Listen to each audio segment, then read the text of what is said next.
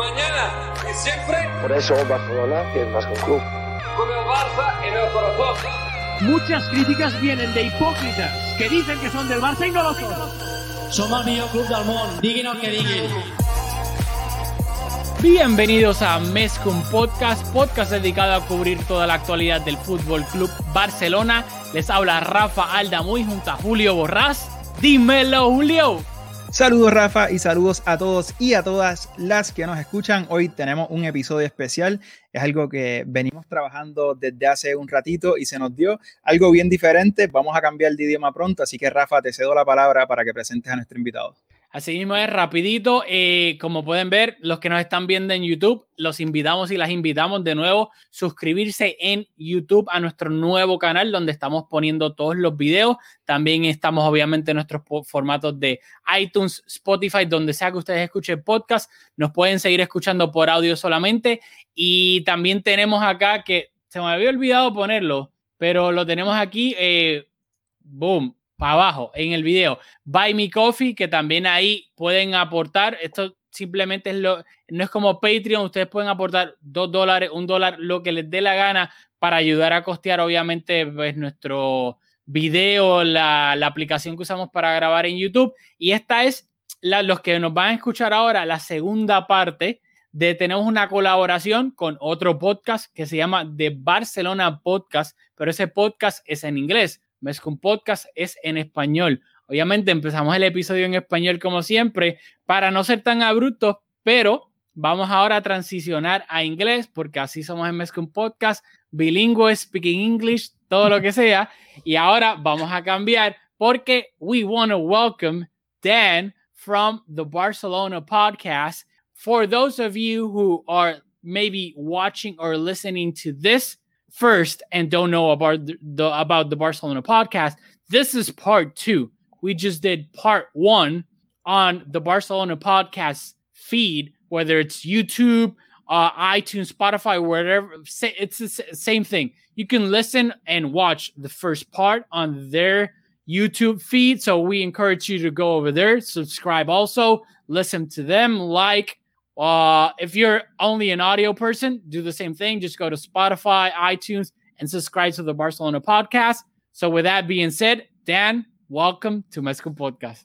Hola, muchas gracias. uh, I got like a thousand more words for you, if uh, palabras. but uh, yeah, we are doing it in, in English, and uh, I say gracias for that because uh, yeah, I think I'm going to be able to get my ideas out a little bit better uh, but yeah, thank you. Yeah, once again, the Barcelona podcast, part one was over on our feed. Everybody can find that. We talked about the vote of no confidence over there. So want to plug all that stuff. We also talked, uh, we had a little discussion about defending. We talked about Memphis Depay and those transfers. But now I am in your house, Rescue Un podcast. So uh, vamos. awesome. So, Julio, honestly, I think I'm to be like Xavi, who is one of, if not our favorite player of Barcelona. And since honestly, I don't want to repeat what we talked about. Like you said, we talked about the vote of confidence, la, aka la moción de censura. We talked about the transfer window, how that moción de censura could end up affecting the uh, winter transfer window to specific names, Eric Garcia and Memphis Depay.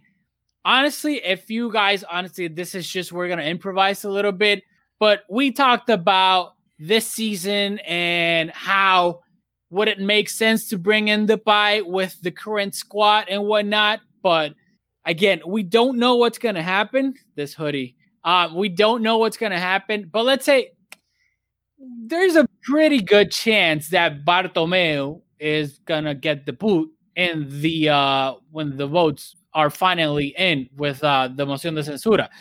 So looking at whoever wins the election, Font Laporta, if he comes out, Benedito, whoever, you don't know. We don't know.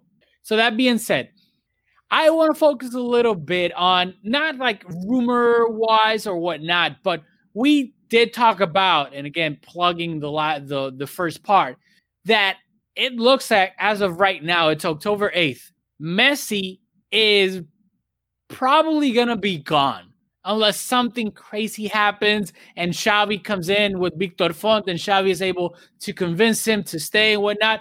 But let's say he doesn't stay, which looks like he's not going to.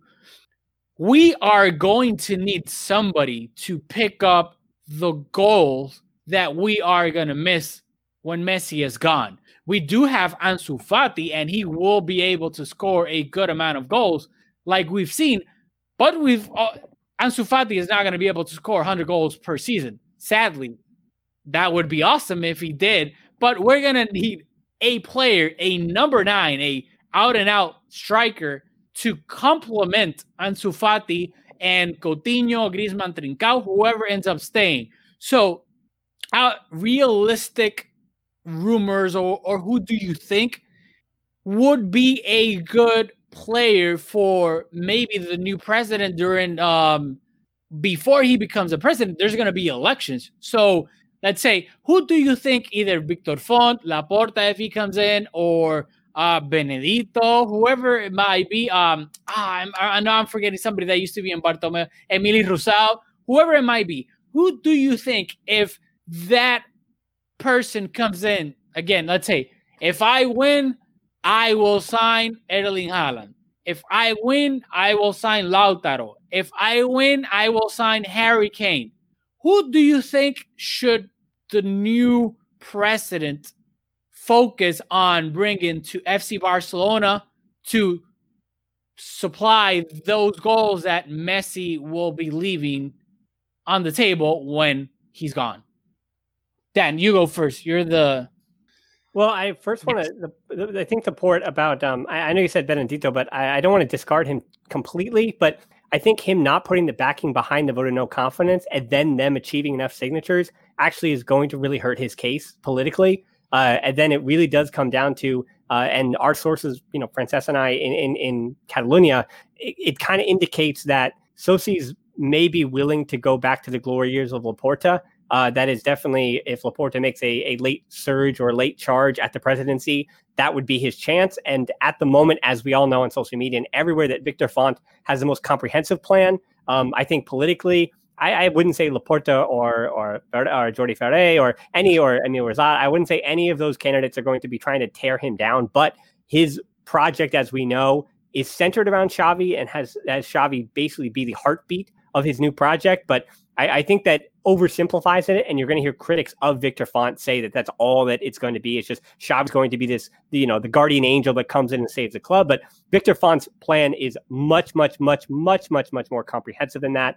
Um, and Laporta, he hasn't put together a new plan. So when you talk about a new president that's going to come in and promise to sign one player in particular, it's going to probably be Laporta in that case. That at this point, especially if elections, especially if that referendum goes through with two thirds majority and Bartomeu is forced to resign, because I don't think he's going to do it on his own. So if he is forced to resign, then that would mean that Laporta basically would have what? I mean, we're talking less than a month to make a promise, and that's what he'll do. He'll have to make some kind of gesture or promise because he has not built over the course of now with Font. It's been what two and a half, three years of really building a comprehensive plan about saying, when I take over at FC Barcelona, this is what I'm going to do. So, not to sidestep your question or anything here, but I think that's the answer that I think different presidents are actually going to take a, a different response to it. And Julio, I want to let you throw in here, but I do want to actually, Rafa, after Julio goes, get back to that idea of those the numbers game about how do you get to the number of goals won this season to win the Liga?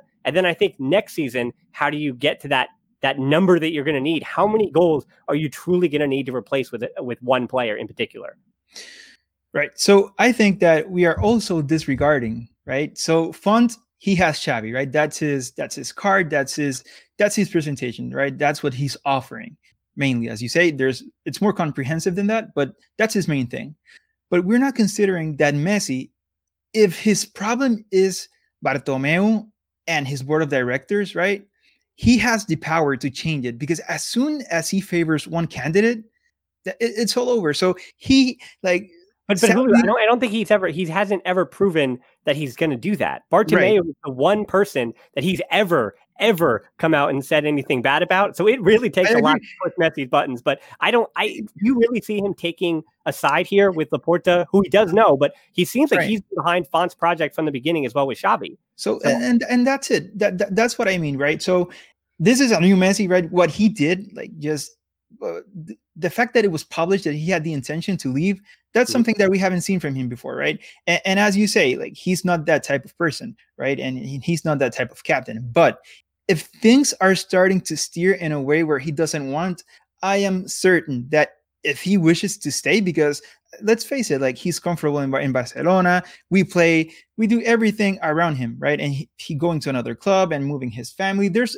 many considerations, right? So I, my guess, and I, I don't doubt that he's a culé, I, I would think that he would love to retire at Barca if things changed. And I really do think that he has the power to do so. Right? So if things are going in a way where he thinks uh, I maybe don't want to be part of this person's project, he might uh, take a little bit of action and, and correct that and, and and steer us in, the right direction. And then to the point with Benedito, which I, we appreciate that that you uh, mentioned that uh, and he's not supporting the moción de censura, but he's basically a running joke in, in our in our podcast, right? Because he has no chance, and the fact that he keeps trying is admirable. So you know, good to him that he keeps trying. Yeah, I get like like Julio said, like Benedito is basically a running joke of us, especially with like his flight with wings sponsorship, and then like the address of it was like one, two, three, four, five. I don't know, like it was it was laughable. So it's it's a running joke, but you both of you bring up really good points because one, the whole point of Font has been centered around Xavi. Xavi this, Xavi that. Xavi will be the GM, the coach, the gardener, the kit man, everything. And it's been a running joke too in social media that, like, even though Font obviously does have a more compre- comprehensive plan, that's been like the joke, like, hey, the, what else do you got apart from like saying Xavi this and Xavi that? So it could be a it would be if Laporta ends up announcing that he's running for president too. Laporta is going to have to compete with Xavi Hernandez and what Xavi Hernandez means to Barcelona. And the only way I see Laporta, if that ends up happening, competing against Xavi is Pep Guardiola. The only way, apart from a player, which I think, because I, hey, I am running the Erling Haaland bandwagon, and I think he needs to be in Barcelona.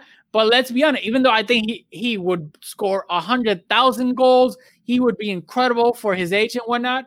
But he's yet to like the general public, maybe for an election, he's not a big name. Like, hey, we're gonna sign David Beckham, like Laporta said in uh, 03, or Ronaldinho, or whoever might be. So even though he might need to bring in a, a big player, he would uh, need to bring an equal level name to the fight to again fight against Font and Xavi. And I think the only name that could go toe to toe with Xavi would be Guardiola. And then, but also Julio again brought up a good, and I agree with both of you. Messi, we does have the power. It's like Thanos by the snap of his fingers. If Messi says something, I back Laporta or I back Font, it's over. It's game over. What it, it would be hard to think that he would do it, but after what happened in the summer, this is not the Messi of 06, 05, the little kid, the shy kid. Messi has grown before our eyes. He's a man. So now I wouldn't put it, even though I think it's highly unlikable. I still think I wouldn't put it out of the like out of the realms of possibility that Messi could back one of those two, and then we got a whole new ball game. Yeah, I do want to add the uh, addendum for Font that I know I'm saying that his plan is is much more comprehensive, and I think your listeners would be right to ask. Well, I haven't added any detail as well, but a lot of it is a lot of boring stuff that he has put forth. Whether um, you know, when we talk about that loan for Goldman Sachs, the way that those kind of negotiations would go in the future, the way he plans on having sponsorship deals. Uh, obviously, there was a, a big we we we obviously under uh, we obviously understand and know that the way that the global game and global money works, where whether it's PSG, whether it's Man City, where the clubs that have a lot a lot of money, and even Bayern Munich, that I know that they have their their fifty plus one in, in the Bundesliga, and they kind of do this a little more shyly, but they're getting that that money in the same way. All of the the airways and wherever it may be, that big money exists in, in world football, especially at the top. and is unavoidable. But there are ways to go about it that don't just seem so dark room in the way that Bartomeu has carried out a lot of these deals. And again, the Goldman Sachs thing, where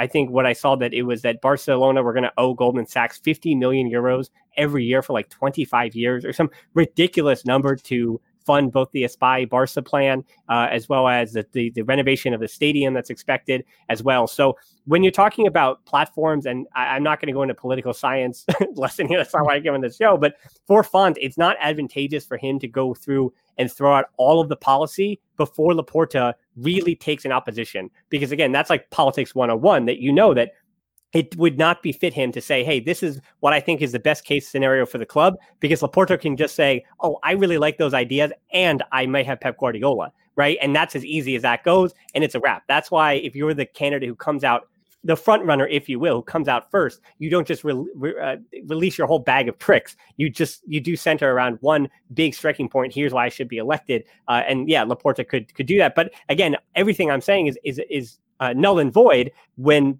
what both of you brought up is that Messi could be that domino. And again, I think where I do disagree with the two of you is that um, my gut tells me that Messi, uh, even though everything is different, and if he has a chance to stay, then maybe he will take an active. Um, he will be active in deciding this presidency. But I have the the, the feeling that um, he's going to be able to behind the scenes sway this a little bit. That I think if Laporta really is going to be the guy that he would want, then I think both the Font party and the Laporta party would have some idea of that that the public wouldn't completely understand, and I think that would influence it just a bit. Um, but yeah, so that that's where it stands. But Rafa, we have yet to answer your question though about how to make up for those goals. Uh, I can so I'll let you guys go, and then uh, whenever you want to throw it back, I got that one in the canister. Yeah. Honest, you want to go, Julio? I, I can take a, I can take a shot. So our fans or our listeners, I should say, Rafa thinks we have fans now that we have YouTube, but our listeners, so they know that I, I I love Luis Suarez, right? And not just because I like the way that that he plays and the things that he brings other than his goals, but I mean, if you look at these statistics, uh, I mean, it's obvious it's going to be a, a big void, right? So you know, you wanted us to answer in in this season and, and in the following season. So just for this season, and then maybe Rafa, you can talk about uh, further down along the road, and, and obviously that's contingent on, on, Messi, right? But I, we feel, and we've talked about it, right? Luis, Luis Suarez is out. Messi is filling that false nine role. Messi, even though he does so much for the team other than scoring goals, he's amazing at scoring goals. And if you look at the current number nines, so for my liking, it's it's Lewandowski, it's Luis Suarez. There, there's not a, a lot of, of, pure number nines, right? So I think that Messi technically has the ability, and he, if he, he has the positional intelligence to move in those spaces in the final third and finish the place. So I think that to to compensate for Suarez's absence, I think that Messi is the best player to to do that, right? And I think he's fully capable of if the team is working around him, he can score all the goals that we need. So, and then that brings us to Messi cannot do it alone, right? Because every season that we win trophies, he has someone by his side that is adding to that tally. So the explosion of Ansu Fati is obviously the, the main hope, right? We hope that coming from the left wing, that he's going to be able to supply uh, more goals than we have had from the wings in, in, the last couple of seasons, right? Because it's it's been usually Suarez and Messi who play more towards the middle. So that that would be a nice surprise. And then other than that, Coutinho, when we bought him, we thought that he was gonna fill that Iniesta role, right? A little bit further from from from the from from the area, right? Then we moved him. That didn't work. Playing as an interior in Barca, it's, it's really hard. So we, we moved him to, to the flank that didn't work either. So now in this number 10 role, being closer to goal, I think that he might supply a, couple of goals as well. So I think that between those three players, we, we might be covered at least for this season. And then going forward, like I know, there's too many variables to know how where those goals are, are going to come from. But I will say that if Messi ends up leaving and our, being aware of the fact that Griezmann hasn't really worked to this point, he's the best player in my eyes to fill that Messi role, right? So I don't want Messi to leave. Hopefully he won't. But if he does, I, I think that going forward, Griezmann will be a, a protagonist in, in, our team, and he would probably supply some of those uh, goals that that we are, would be missing at that time. Which I mean, that, at that time would be Suarez and Messi. It's a hard. Whoever comes in has their work cut out for them. That being said, uh, perfect. I'm gonna use what you said and put a scenario. This is like 4D chess. So let's right now we can agree it's only three games in the season. We know, but Coutinho is playing better than Griezmann. Coutinho is playing in his preferred role. Griezmann isn't. Griezmann would love to play what Coutinho is playing in the number 10 role. But let's say this keeps going and Coutinho has an incredible year playing in his natural role. And then sadly Messi leaves. Given the current like w- the world that we're living in, it's a COVID world. It's affecting every team economically. It's not just Barcelona. Because I think I, I like to make that little caveat because I know that we are very hard on our club, but it it it sometimes it seems like Barcelona are the only team that is affected by COVID financially. Every team in the world has been affected hundreds of millions of losses. Now, like fans are slowly get like starting to get back in in some stadiums, but this is isn't gonna get better this season. So we should expect next summer transfer w- window to be kind of the same as this one. Teams really cautious, taking that USA like NBA approach of trading players instead of like going out and spending 150 on a player. So let's say that Coutinho has a great season, Griezmann has a so-so season. We could get more money for Coutinho than we can for Griezmann because of that reason. Would you guys be inclined to then use Coutinho as a trade ship, given what we had to pay to get him from Liverpool to facilitate getting that number nine, whoever it may be? Because let's be honest, if we go knocking on Daniel Levy's door at Tottenham for Harry Kane, a hundred million minimum. If we go knocking on Zorc at Dortmund for Haaland, a hundred, whoever like a big, big number nine, Lautaro, who I don't think is a real, real number nine. He's a striker that plays alongside a real number nine in Lukaku. But if we go to Inter Milan, hey, we're Barcelona, we want to buy him. They're gonna be like, hey, to even get through the door, bring 100 million. So, would you guys be inclined to use Coutinho if he does end up having a great season as that trade chip, or do you think no, no, no? I would rather keep Coutinho and Griezmann if he ends up having some sort of value, whatever that may be. Be like, let's cut our losses. Griezmann never worked, and just ship out Griezmann instead of Coutinho.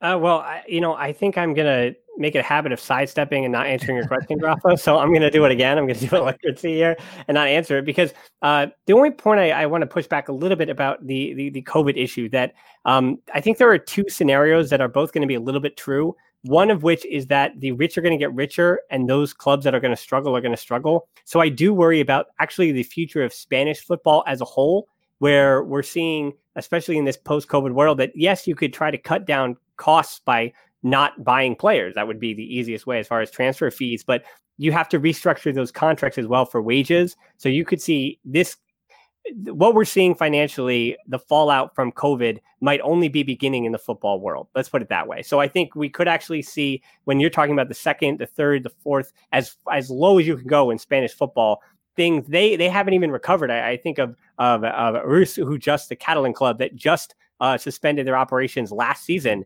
and that was because they had yet to recover from the financial crisis back in 2008, the global financial crisis. So I think you're going to see more and more problems. And the other point, too, is that I do go back to the Pjanic and Arthur deal, though, because that happened to facilitate the issues that Juventus and Barcelona have. Now, Italy are and Serie A, those clubs are more willing to take on debt and short term debt. That's why you see all those weird shared loan or shared ownership of player contracts and all that stuff. That is what Italian clubs do and use to circumvent actually having to pay in full installments. Now, Barca, even the Sergiño Dest deal about paying Ajax in installments of 5 million euro, um, what is it, every transfer window or every year or whatever it may be, just to do that to facilitate that deal. I, I don't know if it's completely overblown to say that when you look at the finances a year from now, Barcelona and Real Madrid, Barcelona are still going to be in trouble. Um, however, I think I do agree with you to the point that once fans are allowed back in that stadium, and Barcelona having the largest stadium in Europe does rely on gate revenue. And I think this is another big point that the clubs that do rely in the countries that have not allowed fans back, the ones that do rely on gate revenue are the ones getting hurt more. And as I said, the fallout of that is still months and months, maybe even years away. And we just don't know the financial ramifications of this. Uh, and that is going to be something for the next board and president. And we're not even talking, let's say they took charge, uh, the elections are in March and they don't even take over till July. That's still going to be a problem that they're going to have in 2022, 2023. So the pushback on that is that uh, the Coutinho deal, I think if all things were the same, we would think that they would have to do that. But I actually think it matters to say that the 97 million euros in losses that this board took if Bartomeu and his board are somehow in some way on the hook for some of that, or uh, some of those funds, then that might put the club in a position where they can make those decisions. Uh, they might also have to again rethink those big picture ideas like the Camp Nou rever- uh, renovation, and that's actually going to affect the health, the financial health of the club much more than the idea that Coutinho might be a trade chip. I think if he's a good player this season, if he scores, I mean, I don't what, what's realistic. Uh, he scores ten goals and he has thirteen assists or something like that, that would be a pretty good season for Coutinho. So if he does that, uh, there's no reason why he wouldn't stick around. Uh, his wages are high, but uh, that's something that you get at Barcelona, especially if, again, Messi's off the books. Now you're talking about a lot more that this club can do with the wage bill. And so I think Coutinho stays on. And then at that point, you can't possibly sell Griezmann low. And you'd have to expect that in a season without Messi, you're going to try to get the best out of him as well. So I think it's a point that, as frustrating as it is, I, I agree with the point you made earlier, Rafa, that when it comes to Dembele, Coutinho, or Griezmann, when I have my pick, I think Dembele, he just fits best in with Messi. He fits best in what Barcelona would like to do when you bring in players like Frenkie de Jong, when you have a player like a Riqui Puig coming through, and even a Sergiño Dest, the players that fit best in that kind of system are the ones that fit best, uh, that being Dembele on the flank, where Coutinho he crosses over with Messi a little bit, but the way that Koeman has them working, Coutinho and Messi work together. But then Griezmann winds up being the odd man out because the three of them just cannot occupy the same amounts of space on the field and still keep the shape of the team. So, I mean, I, I don't think Coutinho will be a scapegoat. But if he is, I think that means, and that tells you that if the next board needs to sell Coutinho, this club is in bigger financial trouble. I mean, we already know, right, that you don't want to be too alarmist and say that the club is in big financial trouble because Barcelona is not going to be like uh, even a, I mean, Valencia. I mean, even with those clubs, Malaga at the moment, I mean, Malaga might just cease to exist and they're a gigantic club. So are Barcelona going to um, go the way of Wigan Athletics? Unfortunately, the, the way that happened in the UK, but no, they're not. Uh, Barcelona are a global brand who bring in a lot of money, but they also took a lot of losses right now. So my worry would be in the future, does Barcelona still going to have the financial might to make those kind of big decisions and deal with the, the, wage bill that they have and continue to push forward with these kind of transfers in the way that we speak of them. Yeah, I want to touch on a couple of points that, that you make, right? Because uh, on, on your last two interventions, you've talked about the finances, and that's something that really, really don't go into as much. So I, I would like to to stay on that lane and also to to avoid overlap, uh, right? Because you know there, there's two parts and, and we're maybe over, overlapping a little bit. So I, I just wanted to steer the conversation in th- this other way, right? To touch on on your points. So, as you said earlier, right, there's these super clubs that you know they don't have financial incentive to be responsible because they have an unlimited amount of funds right mm-hmm. so I, I, wanted to get your opinion because we at barca us like we like to th- to to to say that we have our values and we have la masia right but i think that in order to compete at the highest level, right? Because as well, like we want to win everything and we expect to win everything from the players and, and from the club. And I, I, think that those two things don't mix together when you have this huge expectation, right? We have to win everything. And then you have these clubs that have unlimited resources right? So where those two tie in right? And and that's why we're in debt and that's why we're having financial troubles. And the answer to that would be to invest in La Masia rather than investing in Griezmann and investing in Coutinho and Dembele and those players that haven't really worked out and we have put considerable uh, financial efforts to bring them on, right? So uh, I wanted to ask you, like, where do you stand in, in in that whole debate where we need to win, and to win you need to spend money, but also you need to be responsible and you know you have to be faithful to your values and to what made you made you what you are which was homegrown players. And those two things in my eyes they don't they don't come together. So how do you feel about that? Yeah, I mean, I think there's a, a, bit of hypocrisy, unfortunately, in world football, and this is kind of what it isn't just culés who deal with this. That this is all of people who support gigantic clubs. That uh, there is dark money that exists in the football world. When you talk about all the things that FIFA has been through in the last ten to fifteen years, I mean, I don't know if you guys watch that uh, that FIFA movie, but my, my, my, goodness, right? And so you have those kind of things going on, uh, not only behind the scenes, but out in plain sight a lot of the time. So for culés, uh, there especially will come a moment as well when you talk about um, La Masia, and I think this is more naivety. I think fans, uh, again, I, I, say our listeners are, are, I think, smarter than the average culé that you're going to run into on Twitter. And I would probably say the same thing for yours. If you're someone who listens to a 40 to 50 minute podcast every week, more likely you're considering, um, you know, you're you're thinking beyond just that reaction that they have to win everything uh, because this is what the standards are. And I think for fans, we are in a position where we can say that's not my money, so I don't really have to worry about it. Win trophies, come on, like so. But I would also say that the interesting thing to note is that for all the money that PSG and Man City have, they have zero Champions League trophies to talk about to their name. Now, PSG did make the final, but Lyon also made the semifinal. And uh, Ajax also made the semifinal two years ago, right? So, as much as we say Champions League football, and this is how this is what I almost use over this decade to kind of discard some of um, Real Madrid's Champions League trophies over the last 10 years. Since football money got so big, uh, Real Madrid knows that they're going to get the coverage, they're going to get the goodwill, and they're going to get the money that comes in from winning a Champions League trophy. So they knew for the last what eight out of eleven seasons that they could just kind of take a step back and and let Barcelona almost win the Liga because they knew that they could just go for it in four matches and get all that fame and notoriety and glory in the Champions League, and that's all they would have to do for their legacy. And so it does come down to a little. I'm not going to say that Real Madrid won Champions League trophies because of luck this decade, but our last decade mm.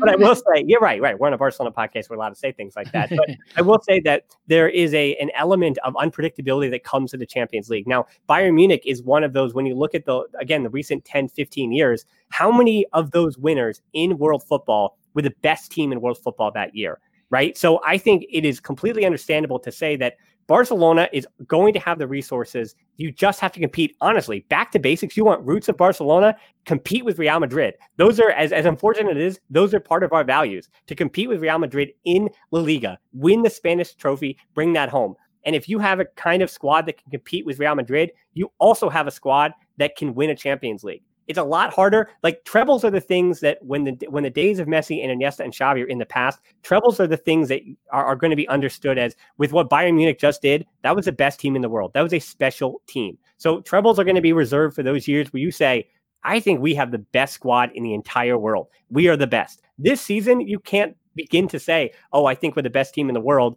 because of XYZ reasons. We should expect a treble this season. No, the expectations for this year uh, unfortunately, it is a, potentially the last year of Messi, but the expectations I think should be La Liga. The squad is good enough to win the Liga and to go for it again in the Copa del Rey if you can, and and at least get to the semifinal of the Champions League. Which to say that Barcelona, it's almost our birthright to get to the, the semifinal of the Champions League. Uh, again, there's a little bit of snobbery in that as well. So to, to, to, uh, I think I, I answer your question by saying that how can Barca compete? Well, because they're a global brand, they will compete. But if you are run properly and run, uh, not even that, again, that Bayern Munich, I, am not sitting here just praising their whole sporting. Oh, yeah, that's a gold standard. Yeah, yeah. At the moment, it just mm-hmm. today, but Bayern Munich could lose four matches or five matches, and obviously the papers are saying opposite. So things can turn very quickly. If Barcelona doesn't lose, I mean, it's all what if, but if Barcelona doesn't concede four goals to Liverpool, they're not the world beating smash mouth football force under Jurgen Klopp that we think they are. I think trajectory wise, they were still going to win the Premier League the next year. They were ready to go. They were ready to win that title. But if Barca wins that Champions League, say, then the entire narrative around Barcelona, the entire narrative around Liverpool and world football in general, the way we play, even that 4 2 3 1, is a different narrative. And so things change very quickly. But for Barcelona, they're going to have the financial resources as a global brand but that's why Sporting Project, this is where I end it, that La Masia has to be part of the Sporting Project, sure. Not everything is going to be La Masia because not every year you're going to have a golden generation. I think there's a number of young, good players coming up through. And uh, whether it is that basically that Fati generation, that Juvenil A generation last season, there was a number of good players, but only two or three of those are going to enter the first team anyway, at most, right? And Konrad Del Fuente is pushing through as well. So you are see some younger players and they're going to get in there. But as far as what Barcelona, when you talk about values, uh, it is going to be how the decisions are made with the money. But being a global brand, uh, Man United is showing you how to mismanage things, and then a club like Liverpool, who has spent one fourth or one fifth the amount of money that Man United have in the transfer window, if they can make Barcelona once again a destination, because a city will always be a destination. The glorified stadium that is a Camp Nou and all the history there, even the shadow of Messi, that is going to be a destination for footballers. But you have to prove that the sporting project on the field, the one that you're trying to build, is one that players want to be a part of. And you're going to get a player like a Thiago Alcantara, who took a huge pay cut to go to Liverpool. You will once again get those kind of players who will come on um, like almost like Memphis Depay is willing to do that are going to come in January uh, before they're they're they're on a free transfer, right? You're going to have players willing to do that. You have to sell them on the sporting project, and I think the global money as a global brand, global money, but as a global brand, the money will be there for FC Barcelona. I think moving forward. I know it's a long-winded answer to that, but No, there's but so many all- moving all good parts. points. Yeah, all good points. I I agree with those. No, I uh, this hoodie, Mike. Yeah. FYI, if you're listening to this or watching this, the the reason I wear this hoodie is because of the green screen and my hair. This is not like a like a this, this is not something I'm doing on purpose. On that being said, I agree with honestly almost everything you said. and I would say everything. It's just that I know, like you said, it was long winded, so it had a lot of points. But like going back a little bit to what Julio said, it's just that I think this generation has been spoiled by Barcelona. And I See, say I'm it, cowardly to say. See, I don't ever say spoiled. I say that we're used to winning, and uh, but yeah, yes. but at that, no, honestly, I think it sounds rough, but Yeah, we've is. been spoiled. yeah, It is what it is. That's not normal to win the amount of trophies that we've won in the past 15, 17 years since Laporta took over. And then I know this is not a hot like uh how do you say that in English? Like uh like it's not cool to say, Hmm. but we've kept on winning with Rosell and Bartomeu. Yes, they've done bad things and and whatnot. Uh, We completely agree with that. But whether for whatever reason, we're not gonna get into that because then we would be here another hour, two more hours. But even then, we've kept on winning with Bartomeu. Since Bartomeu took over, Luis like just look at the photo of Luis Suarez at the Camp Nou where he left with all those trophies. Luis Suarez came in with Bartomeu after he won the election. So those trophies are also from Bartomeu's reign as president. Yes, he's done a bunch of hor- horrible and bad and bad things, but just going to that point, we've kept on winning. We could have won more. We could have won more. Uh, One hundred percent. I still, honestly, the elimination against Liverpool still haunts me to this day. Not that the one against Bayern, we were just outplayed. It is what it is. It hurt. Don't get me wrong. We lost 2 8. It was embarrassing, but it is what it is. The one against Liverpool, we should have been in the final. And let's be honest, no disrespect to Tottenham fans, but come on. We would have been in to- Tottenham in a final. So it's just a matter of like, we've been spoiled to uh, whether like at least like we started watching with Ronaldinho and whatnot. Eh, so a lot of people started watching like with Guardiola and so on and whatever. But to what I want to like get to is that we gotta be like level headed to a point. It's not easy winning a league, and I feel that that because of how we've been bounced out of the Champions League during Valverde's two years, people took for granted that we won two leagues and one of them again I, I think that's the second thing that just hurts me the most the loss against levante. We would have won the league unbeaten. That's never been done in the history of la liga since there's been 38 fixtures played. So again i want to embrace everyone like let's try and be a little bit more cool calm and collected because i do think that it is F- fc barcelona it is the best club in the world and obviously we expect the best having probably the best player in history. I think that also plays a little uh, a big part of it that hey we got messi. We got to win the el sextete every single year. I get that but also let's calm down a little bit and i'm gonna end it here real quick. I do agree with julio t- too in the sense that we got a handicap because I mean a handicap that we've imposed on ourselves throughout the years. The los valores that oh we gotta play a certain way. We can't make a deal with this brand, even though with since Rosell took over, we got that deal with Qatar and when that quote unquote dark money that whether you like it or not, if you wanna have a fighting chance of going against the Man Cities, the PSGs of the world, even Bayern have a deal. They do a like in January they go to I think Qatar every single year. Like they mm-hmm. do. Bayern also have that dark money, if you want to call it like that. So we gotta like turn like the U- UNICEF only years. Let's be let's be real. We just can't rely on that anymore. And then we also got a handicap. We pride ourselves in Cruyff, La eh, Guardiola, the way we play. Not let's be we got Arturo Vidal and Paulinho, and it was a debate every single week. Oh, Paulinho, he shouldn't be playing. Arturo Vidal, oh my God, those players can't be playing for Barcelona and whatnot. So we also have that handicap that on top of competing with economically superior teams, we got to think about the style of play. And if we don't bring X, Z, or Y player, then that's going to be a debate. When you got a team like Madrid who they don't care, they just want to win. So a player like Pepe, they're like, oh, applauding Pepe or Casemiro. Casemiro is like, oh my God. If Casemiro was at Real, uh, Barcelona, there would be a weekly debate of, oh my God, Casemiro, he can't pass the ball. Why is he playing? Well, Yo, Robert, Robert, if, if, if Casemiro played at Barcelona, he wouldn't be, will he get a second yellow Casemiro? He would be always getting a second yellow Casemiro. You right. know that a Casemiro played in Blaugrana colors, again, we're allowed to be biased here. Those yellow cards that don't come, the second yellows that he deserves, they're red cards on the first yellow if he played in a Blaugrana color. Yeah, there's no way Casemiro would yeah. possibly be on the field for a Blaugrana. He would just be too too reckless. But yeah, I mean, I, I agree with that point that the players that you have, and when I, I look at the the way the current squad is constructed, I think you know, you see this debate actually happening with Riqui Puig even, and I know we're, we're wrapping up here, but with the, the debate over Riqui Puig of whether or not he is just somebody that because he came from La Masia, because we he passes the eye test of how exciting he can be, is he really does he do all the things necessary in modern football to earn minutes on the field for FC Barcelona?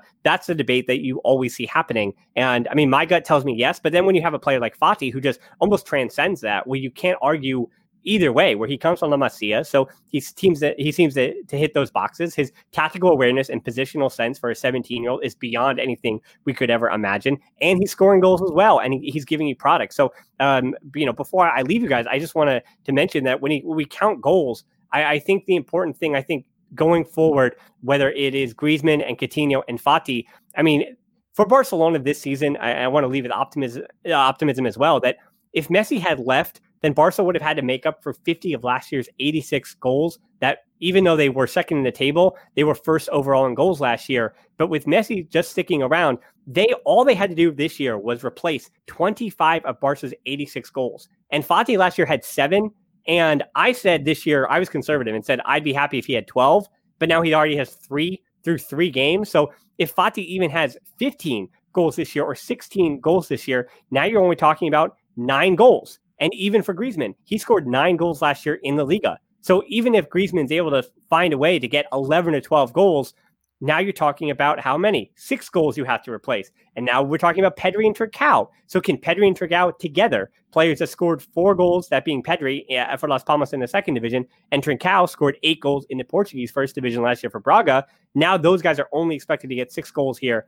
And Messi would also need to get 25. So maybe you take that number down just a bit. But my point persists that it's a numbers game. I, I, know that your listeners and we've been going on a while here, and I know everyone wants to take their siesta now that I'm talking numbers, but it is a numbers game. And so when Messi leaves, it's going to be about replacing not only the way he controls the team, that'll be more than the numbers, but in terms of goal scoring and winning trophies at the end of the year, uh, football comes down to a game where you have to score more than your opponent, or at least score more goals than the rest of your opponents and don't concede enough. And so far, Koeman has Barcelona playing pretty good defense. Uh, there are questions, and we didn't even get to that. Unfortunately, we didn't have time. But you know, there are questions about the defense. But he seems to have some kind of system with the double pivot that does support those four attackers. And if the four attackers up ahead, because Busquets and De Jong aren't really going to be scoring, don't expect the wing backs and the center backs to score much either at Barcelona. It doesn't happen. But if that front four and the variations that do involve Dembele and Trincao and Pedri, if those front four positions can pour in those what it I mean, it might even take 80 goals this year to win the Liga, and you only concede uh, what is it, 56 or 63 or whatever it may be, whatever number you need to win the Liga. I think this is a squad that can just get to that number, even though it might not be the highest quality. Then next year you worry about yeah, replacing all that Messi is, that being goals, that being assists, that being the way he just uh, makes your team better by simply existing. Yeah, I like your math, Dan, and I agree with your points. I think that uh, to end on this, if Koeman finds a way to unlock Griezmann and to get the, the best out of him, I think that we're in a really good position. Given that Real Madrid, they're not, uh, I don't think they're a, a good a, as good as team as they have been. Atletico, they're not as great. Sevilla is great, but I don't think they're going to be consistent throughout the whole season. So I think that with you know I coincide with all your points, and I think that we are we are in a great position actually uh, to win. And if, if Griezmann can add to what he's been doing, which mostly concentrates in the defensive end, um, I think we're in a, in a good place. So Rafa, I'll pass it up to you to end this session. And again, Dan, I want to thank you for your time and thank you for for for collaborating with us. We always love to collaborate, and and so if we can find the time, we we're always glad to do it. So Rafa. Yeah, no, no, like, just like you said, uh, wrapping up here again, uh, I want to thank Dan and the Barcelona podcast for this collaboration. Um, like we said at the beginning, if, oh, Dan, this is something that we do at Mexican Podcast at the end of the po- podcast to kind of quote unquote reward our listeners who have stuck till the end with us. I mean, I, I'm to put you quote unquote, it's something, it's dumb, but not gonna put you on the spot. We put a hashtag and a player or someone related to Barcelona as a whole, and we tell our listeners, hey, if you listen until the end, then go on social media, Twitter, where we are mostly active, and tweet whatever you want at us. If you like the episode, if you think th- this or that or whatever, and then at the end put hashtag. Let's say we've done like Deco, we've done Rafa Marquez, Chygrynskiy, um, Zubizarreta, and then they just literally tell us whatever they want, and at the end they just put hashtag Zubizarreta to let us know that they listened till the end. So since you are our guest, what what hashtag do you want to use for this episode? Man, you want me to pick a player? See, I don't want to whoever you want. It could yeah, be a president, yeah. anybody. Oh no, no, no! It's okay. I got you. I got you. I give me a moment to really rack my brain here. I want to get. I want to make it a good one. I want to make it a pretty difficult one here for people. Um, let me think. Let me think. I'm going to go way back. Now, I don't know if you guys. I so last year, well, over the summer during the pandemic break, uh, I, as I give myself time to look, uh, a little aside, I went and did the ranking of the top 50 players in FC Barcelona history. So I really went through uh, the record books and went back to to everybody and checked out to see exactly who uh, who had been at the club and uh, the the roles that a, a lot of different people had played. So what I'm going to do here, I'm going to go with the the name is going to be hashtag Juan Segarra, being the great captain. Uh, he, I ranked him when I did that top 50, the 37th greatest player ever. He was a Catalan-born defender, usually a center back, but could also play as a left back. Uh, he played for the club for 16 years as well throughout the whole 50s and the early 60s as well. He led the Barca of the five cups. So we do remember Kubala and we remember all those uh, the, the bigger names of the uh, that generation. But Juan Segarra is the name that I just don't hear enough from Culés uh, because there's no footage of him and he was a defender, center back and a left back. So we don't get to see or hear much of him. Um, and he was also was a personality wise. I mean, he was Puyol without even the yelling. He had uh, an ability to command his back line with a look every picture of him, he is not smiling, basically. Um, and he always had, there was a presence to him. You could even feel through the pictures, black and white pictures, there was a presence to that man on the field. So hashtag Juan Segarra is, is who I'm going with, the great captain. I like that. So Dan, just to sign off, where can we find you? And again, thanks for your time and thanks for being here. If you can just tell us where we can find you and your podcast, and, and we can we can end on that. Yeah, so the website is barcablog.com. Right, that started it uh, more than 10 years ago. So we've been going on barcablog.com there for quite some time. That can be the hub, that can be the home where you find uh, the Barcelona podcast. That's where the, the podcast is located iTunes, Spotify, wherever you may be looking for that podcast. And then we are on the YouTube, on the YouTube, but we are on YouTube, not only with the podcast, but I also have, I call them YouTube exclusives. So that's where the top 50 sh- uh, countdown was. It's the video format. I make a lot of specialty things. I did a whole thing about Serginho Dest, uh, his his coming to America and uh, coming to America, but him being an American and what that uh, Serginho Dest signing for Barcelona meant for American soccer, and just a lot of specialty content that maybe doesn't even fit in a podcast. It might be a conversation point, but it's more of a visual uh, topic, if you will. So that's over on the YouTube channel, and uh, I, yeah, find us the Barcelona uh, the Barcelona podcast or at Hilton D13 uh, on Twitter. That's where you find me, but the Barcelona podcast everywhere. It's pretty simple there. Great. Perfect. Thank you, thank you very much. Y ya recuerden que esto ha sido un episodio especial de Mezcum Podcast junto a The Barcelona Podcast y nos vemos en la próxima aquí en Mezcum Podcast.